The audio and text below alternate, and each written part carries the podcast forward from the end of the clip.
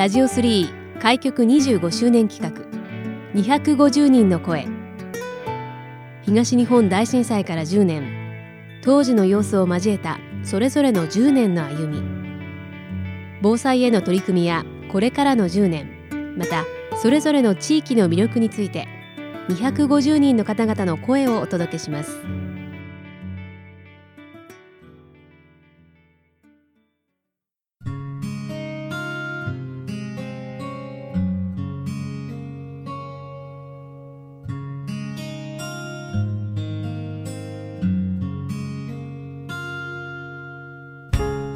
ラジオ3開局25周年企画250人の声。本日はとっておきの音楽祭実行委員会仙台の実行委員長を務めていらっしゃいます。田村舞さんにお話をお伺いします。田村さん本日はよろしくお願いします。よろしくお願いします。まあ、とっておきの音楽祭といいますと毎年開催されている、まあ、仙台では有名なイベントになりますけれども、はい、改めて普段どういった取り組みをされていらっしゃるか簡単にご紹介いただけますでしょうかはいとっておきの音楽祭は本来昨年で20周年を迎えるはずだったあの20回続いている音楽祭なんですけれども障害のある方もない方も一緒に音楽を楽しみ音楽の力で心のバリアフリーを目指すということをコンセプトとした音楽祭で、えー、普段普段といいますか、まあ、1年間かけてその6月の第1日曜日に行われる音楽祭のために実行委員みんなでいろんな準備をしています。では今年も6月にまさに開催予定で、はい、まさに今準備をされていらっしゃると。そうですね。6月7日日曜日が開催となりますので、はい、その準備を今現在総力を挙げてしているところでございます。はい。ありがとうございます。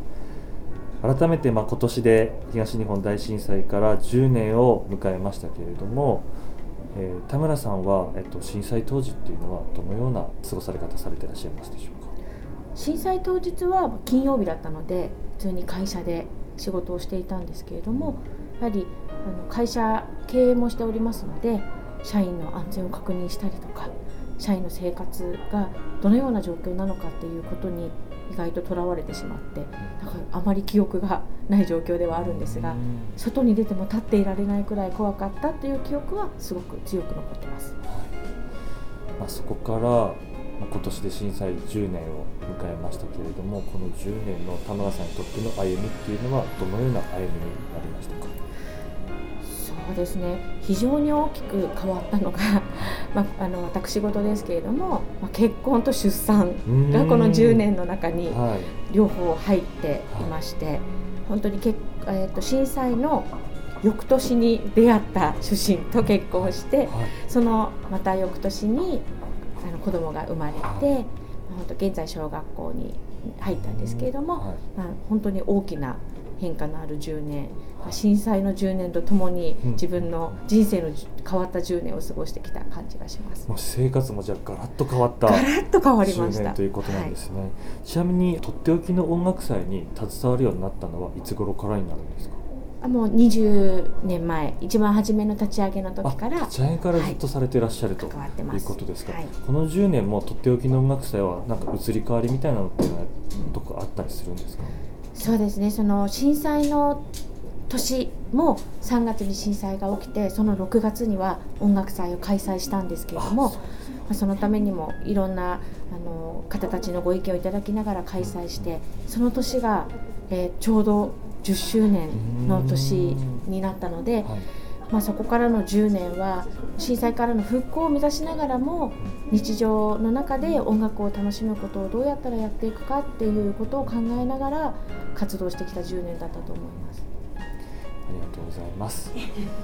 まあ、ちなみにお話は変わりますけれども、はい、まあ、田村さんは現在青葉区の桜ヶ丘にお住まいだということなんですが、はい、桜ヶ丘の好きなところであったり魅力みたいなところあれば教えていただきたいんですか？そうですね。桜ヶ丘の名前の通り桜がたくさんあの団地の中に植えられている団地になっていまして、はい、まあ、私もずっと生まれも育ちも桜ヶ丘なんですけれども桜ヶ丘昔の方がもっと桜は確かにあったんですが今また新たにいろんな公園が整備されたりして新しく桜が植えられてそれがどんどんどんどん木が大きくなっていっていろんなところで素敵な桜が見られるようになったのでただ通り過ぎる時にもいろんなところから桜が見える素敵な団地だなと思っています。ありがとうございます。まあ、私生活も大きく変わったこの10年というふうにお伺いしましたけれどもこの先の10年に向けて目標であったり思いなんかございましたら教えてください。そうですねやはりあの去年から今年にかけては新型コロナウイルスの影響もあって自分の生活もそうですけれども会社の経営状況やその音楽祭の在り方ともすごく変わってきていてこれからどんな未来が待っているのかとても不安ではあるんですけれどもその中で、まあ、コロナを理由にしないで震災から復興できたように自分たちに何ができてどんな楽しいことをしていくことを考えてでもちろんそれと同時に家族がどんな成長を取れて、まあ、子供がどんな素敵な大人になっていくのかっていうのを一緒に楽しみながら10年後年を取った自分と あの成長した子供と一緒に楽しんでる姿を想像しながら生きていけたらいいなというふうに思っています。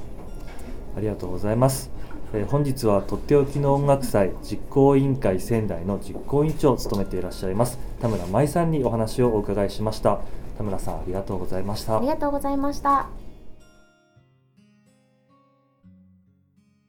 ラ